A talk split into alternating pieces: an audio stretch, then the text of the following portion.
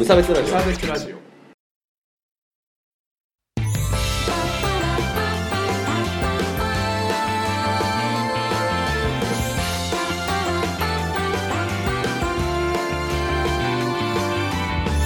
鈴木一具です。無差別ラジオです。ダブルです。始まります。よろしくお願いします。このラジオは無差別な世界を作るため鈴木と川村が世の中の不条理を無差別に切ったり話をややこしくしたりするラジオです。よろしくお願いします今日は例によって鈴木の一人会で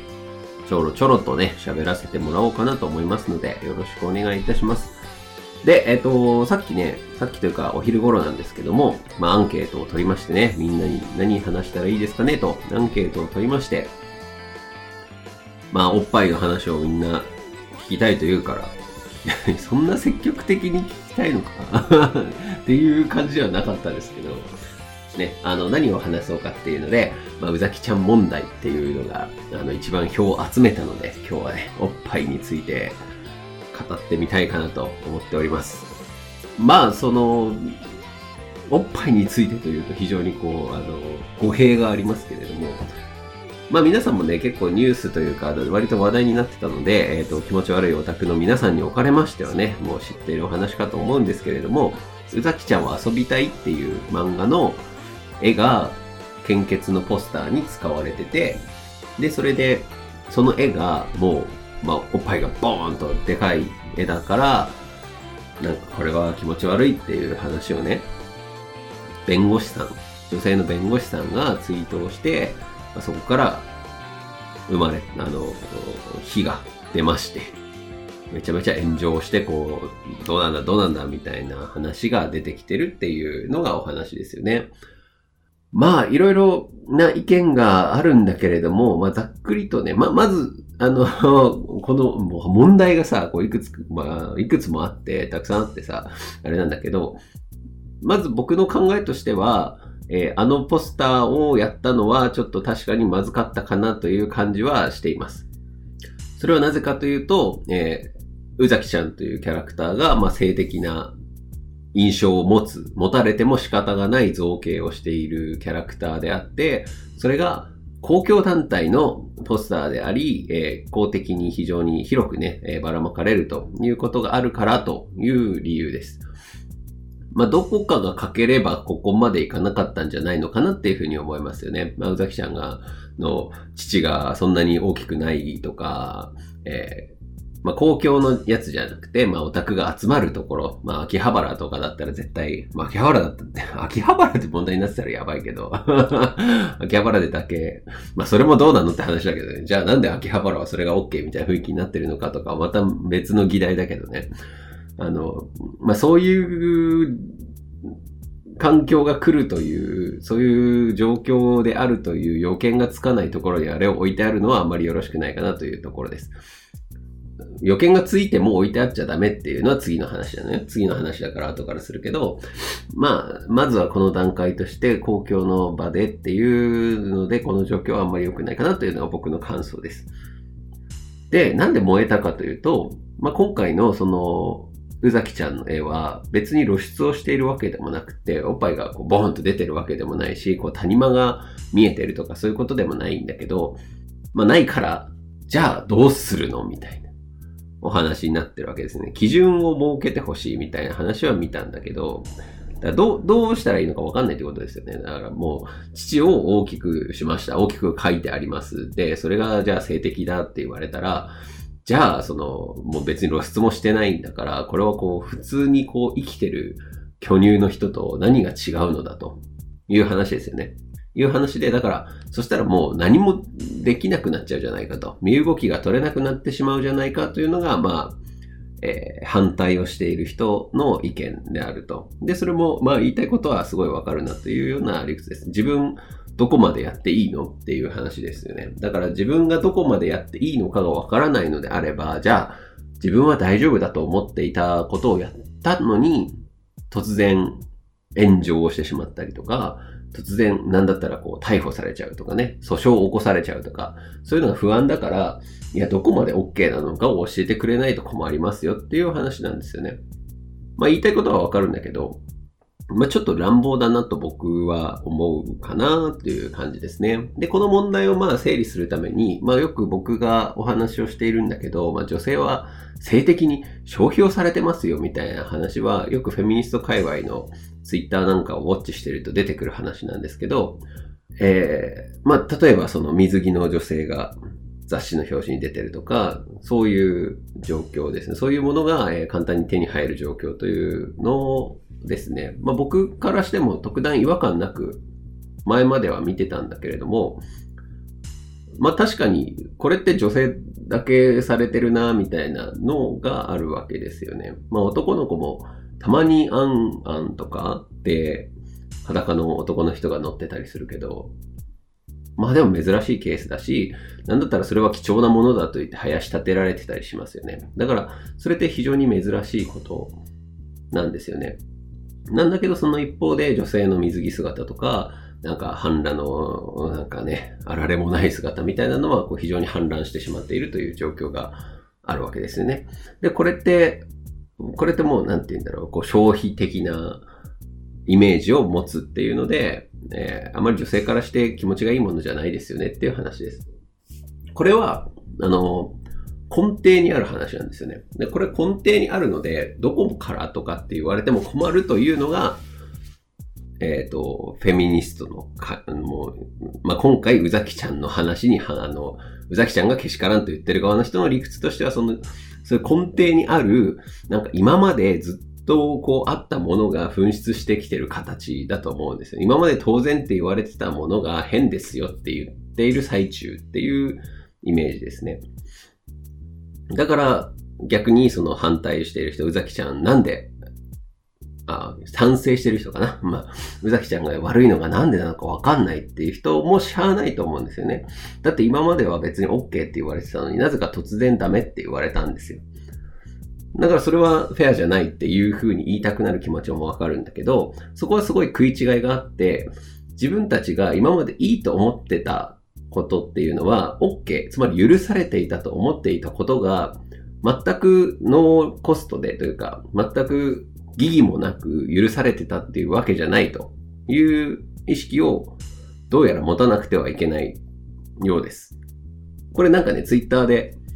ツイッターで見かけた意見だったんだけど、そのラインを教えてくれと言われることっていうのは、どういうのに、そのね、だ露出はダメだと。露出はダメだっていうから、じゃあ、今度の宇崎ちゃんは服を着てるから大丈夫ですよ。で、服も着ててもダメだったからダメって言われたら、いやいや、この前服は着て、服を着てれば大丈夫って言ったじゃん。父がでかいだけだけど、な、今度は何がダメなのっていうふうに言ってくると。じゃあ、その基準を教えてくれと。何カップ以上ならダメなのかとかっていうことを言ってくるっていうのは、その、例えば、いじめをられ、いじめされていると、いじめられてるっていう時に、いや、どっからがいじりで、どっからがいじめなのか教えてもらわないと困るよ、みたいな。俺は、そそう、いじりができないじゃん、みたいな感じですよ。いや、殴ったらダメなのとか、不快なことを言ったらダメなのとかっていうライン取りをしてくれないとい、あの、俺がいじれないじゃんって言ってるように聞こえますよっていう表現があったんですよね。これなんかまあ割とわかりやすいかなって思ったんですよね。されてる側からすると、そのまあ嫌なんですよね。多分ね。嫌不快なんだよね。私が不快っていう話。私が不快っていうのを、えっ、ー、と、ライン付けしろって言われても多分困るんだろうね。そで、そのだから、あなたをせ、あなたっていうかね、女性というね、概念的なものをね、乱暴にまとめたら女性っていうのを、えー、ここまでだったらいいですよっていう風にするっていうことは、じゃあお前らはそこまで攻めてくるってことっていう風にこう思うわけじゃないですか。ね。じゃあ、乳首を出さなければ OK ですっていうライン作りをしましたってなったら、じゃあ今度は、えー、乳首だけはないけど、父はもうほとんど出てますみたいな。ニプレスをつけてますみたいな感じで、乳首以外が出ているエロ絵が出てくるわけ。まあトラブルなんかですね。大好きですけど、僕。トラブルとかもさ、あれは結局、じゃあ少年誌ではここまでしかできません。月刊誌になったから乳首が出せるようになりました。でも月刊誌でもマンコは出せないので、じゃあマンコを出そうと思って、わざわざその裏のページにこう筋に見えるような、えー、やつを書いて、その裏側から見るようにすると、こう、マンコみたいに見えるみたいなさ、そういうのがあるじゃない。だから、あの、だそこに、そこに基準を設けることっていうのは、なんか一定の効果はもしかしたらね、その反乱を抑えるという意味であるのかもしれないんだけど、結局、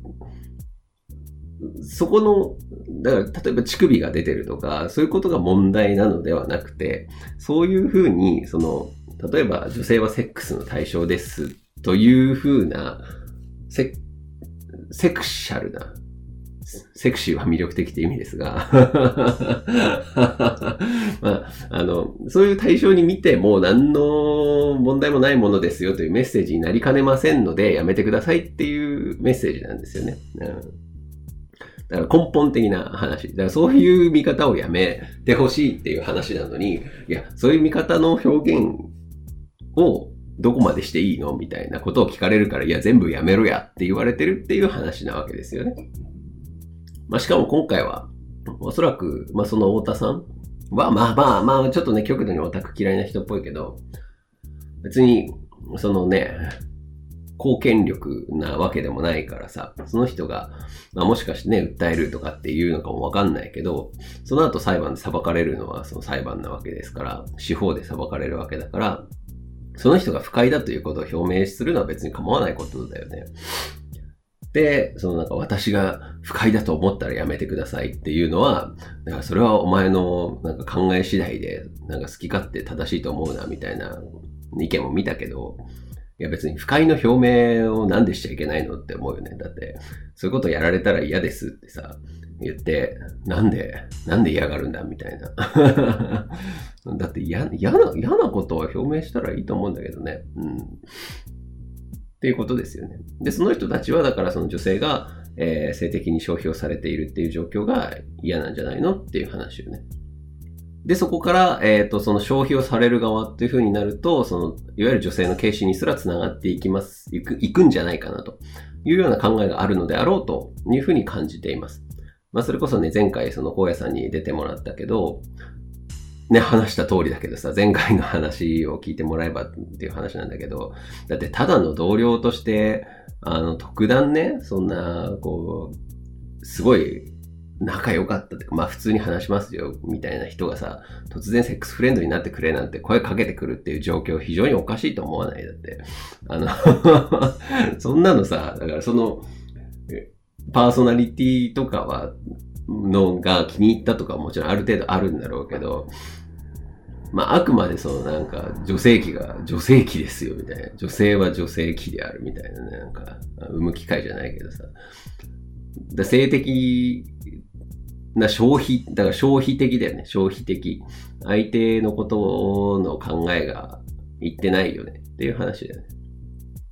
そういう環境がなんか漂ってる感じがするなっていうのを、まあ特に男性、特にシスヘテ、ヘテロ男性は感じ取らんといかんのかなという今段階に来ましたよっていうことだよね。で、ツイッターでも書いたんだけど、あの、バカ殿様？バカ殿様で昔はおっぱいが出てて、で、なんか、なんだっけ、トンネルズ、トンネルズの番組でさ、なんか、さ、あの、水着のお姉ちゃんたちがわーって出ててさ、なんかそれを品評会するみたいなさ、話があったりするわけでしょ。でもそれ今やったらまずいでしょ。えー、まあトンネルズは他にもいろいろさ、なんか悪行の数々があるけど、なんか、あとは、なんだっけ？ナインティナインとかもさ、なんかおっぱいをこう自分で手で隠してとかっていうスクショがさ、出てたりするけど、そういうのって今ってまずいって思ったじゃない？今、今やったらまずいのなんて誰だってわかるじゃないですか。だそれと同じ感覚だと思うんですよね。当時は、なんだこんなのっていう風になってる人はもちろんいただろうし、で、そういう人が増えて終わってやめになってったっていう話ですよね。で、じゃあ今度今、えっ、ー、と、例えば、無駄に、えっ、ー、と、バストを強入バ、バストを強調したキャラクターが、えー、無駄にね、無駄によ。あくまで無駄に。採用されて、公共団体のポスターになるっていうのは非常に危険なことだなっていう風にな人が増えてきたわけでしょ。バカ殿の時とこれ同じですよね。これは嫌だなっていう思う女性が声を上げるようになってきて、そういう人が増えて、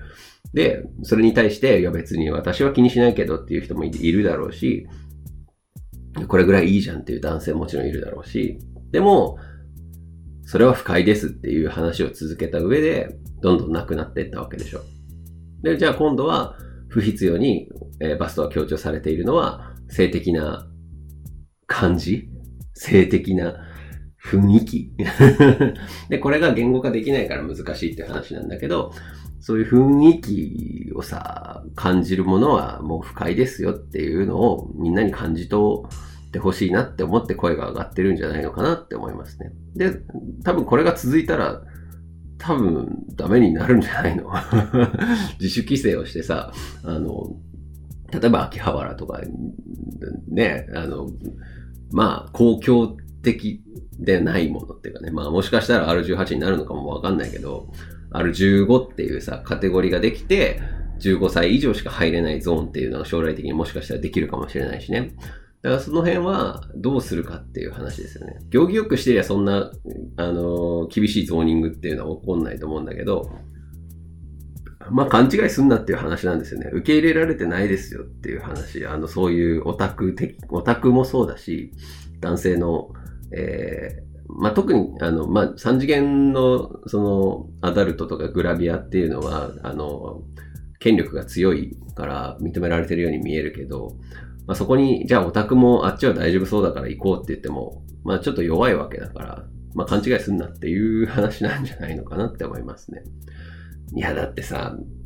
いや、僕も、あの、ああいう漫画好きなんですよ。そのなんか、あの、日常系性的漫画とかさ、アニメとかすごい好きなんですけど、うん、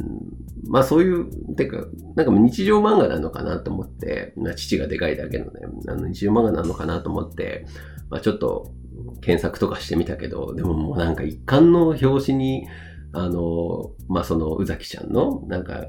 の T シャツにさ、すごいでかいってさ、真ん中に T シャツに書いてあるわけ。すごいでかいって書いてある。いや、それってもうなんか完全にそのバストが大きいことを、まあ、ネタにしてるっていうか、まあ、それは、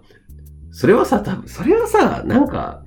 宇崎ちゃんが、もし実在したとしてよ、そこまで考え、リアルに考えてさ、自分で、さ、すごいでかいっていう T シャツ着るかなとかって思うよね。その、まあ、世にもさ、その、バストの大きい女性はいるわけでしょ。その人たちさ、すごいでかいって書いてある T シャツ着ると思う着てき、まあ、もちろんその、今宇崎ちゃんがいるからさ、あれだけど、そういった前提もなく、じゃあ自分は父がでかいから、すごいでかいって、日常的にしかも日常的にその、人ん家に遊びに行ってか、まあ、漫画の衣装ってさ、ずっと着てるから、大概の時にその、すごいでかいっていうラグランを着てるっていうのって異常だけど、まあ異常だけど、もう面白いのはわかるよ。面白いのも、その、そこの面白さとかは、シュールさとかわかるんだけど、ちょっと気持ち悪いよっていう 単純にキモい、キモいよって いうのを分かった上で活動をきちんとしようよっていう話ですよね。まあ僕の考えはそういうとこね。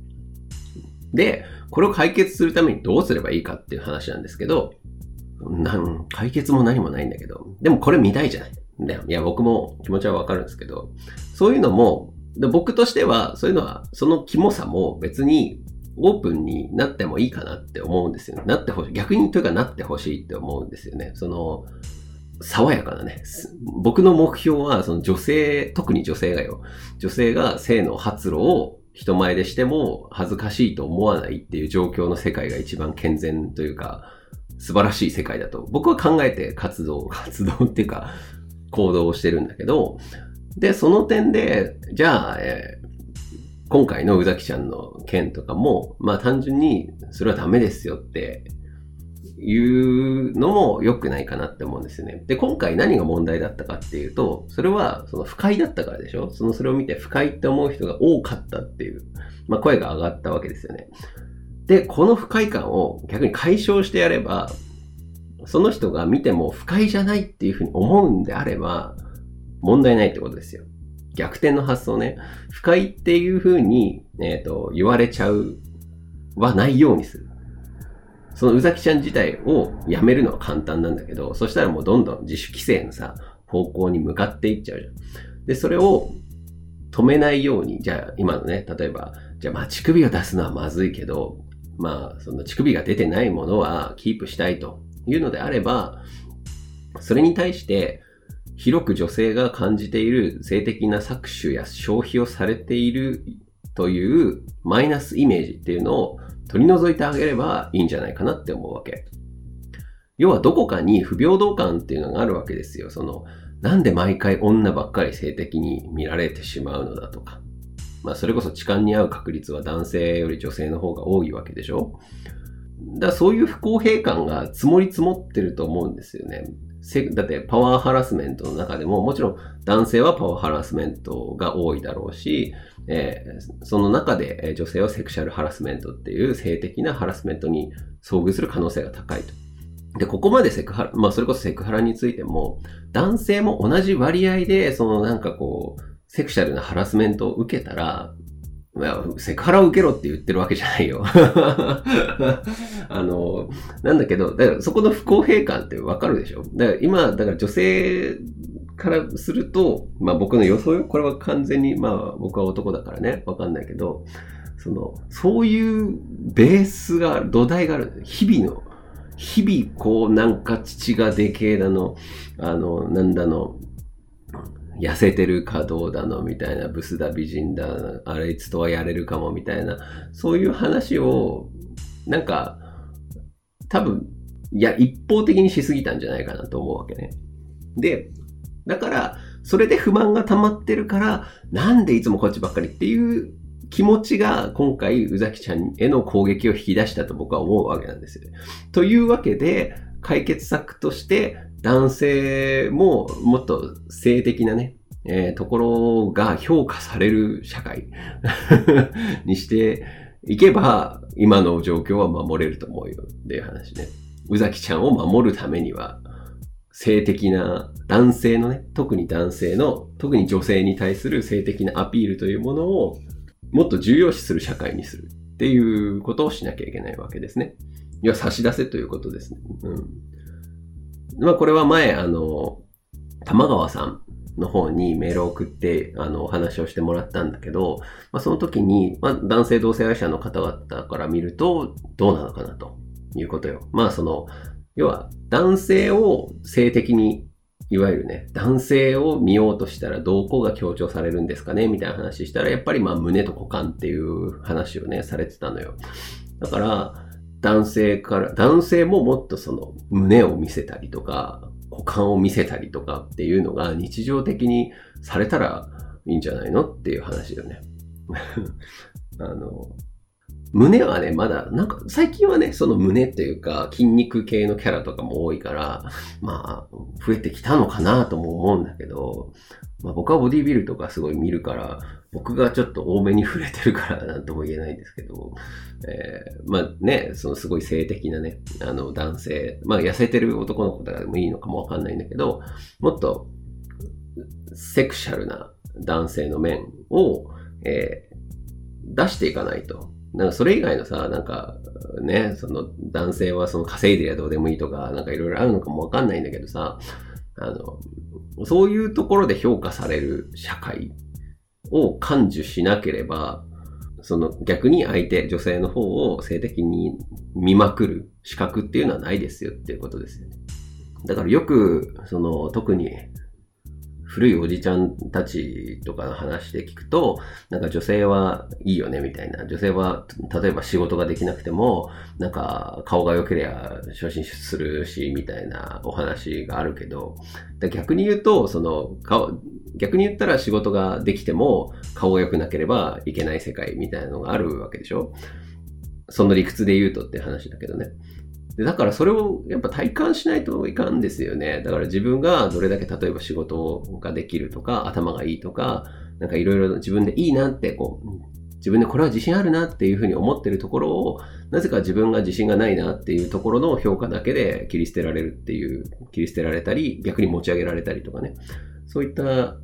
苦悩みたいなのを女性は感じやすいのかなという話です。なので、であれば、もっとボディをね、男たちも父を大きくして、チンコをね、でかくして、それをインスタに上げねばならないと。だってインスタも、インスタはほら、あの、規約があるからさ、多分、えっ、ー、と、モザイクなしで正規とか上げたらまずいと思うけど、男性は今乳首大丈夫だよね。だからパンツ越しとかだったら多分大丈夫なのかなどうなんだろう それはわかんないんですけどね、それで、上げ、上げてみたらね、わかるんじゃないのかなってすごい思いますよね。僕もさ、ほら、最近、前も言いましたけど、そのインスタに自撮りを上げてるんだけど、確かにその、これは今性的なポイントを意識してるなっていう自撮りとさ、あの、ちょっとこれは日常感を出さなきゃみたいな自撮りって違うなっていうのがわかるんですよね。その まあ、まあ、セクシャルなっていうのを、まあ、物理的なというか、フィジカル的なっていう風になると、じゃあ例えば今日は筋トレしたばっかりだから、ちょっと胸パンプしてるから体が大きく見えて、ちょっとオスっぽくなるな、みたいな。そういうのは残しておきない、置きたいなとか。でもじゃあ今日は、えっ、ー、と、ちょっと違う感じで、まあ、お肌が今日は調子がいいから、ちょっと、そんなに別に体の方は別に強調しなくていいなとかさ。そういう違いを分かって、それをアピールに使える努力っていうのをさ、もう男もしなきゃいけないタイミングですねって思いますね。うん、それをやれば、それをね、普段からやって、男も、その、例えば、あの人めちゃめちゃ可愛いけど、チンポちっちゃいよね、みたいな。とか、体が良くないとかさ。そういうの言われてる環境だったら、多分別に宇崎ちゃんはね、今回燃えなかったかなって思うわけですね。なんか長く話しちゃったけど、わかる？伝わ、伝わりました？これ。この魂伝わったかしら？まあそういうことなんでね、あの、まあ今回僕の考えとしてはそういうことです。まあまとめると、えー、まあ今回問題がそもそも起こったのは男女の不平等感がもともとベースにありますよっていうことで、えー、男がもっと性的になればいいと。もっと、なんかね、そう、もっと自分の性的魅力っていうものに厳しくなんなきゃいけないなというのが最近の課題かなというふうに思っておりますので、それをみんなは頑張ってもらえるといいのかなと思います。今日はこれぐらいで。はい。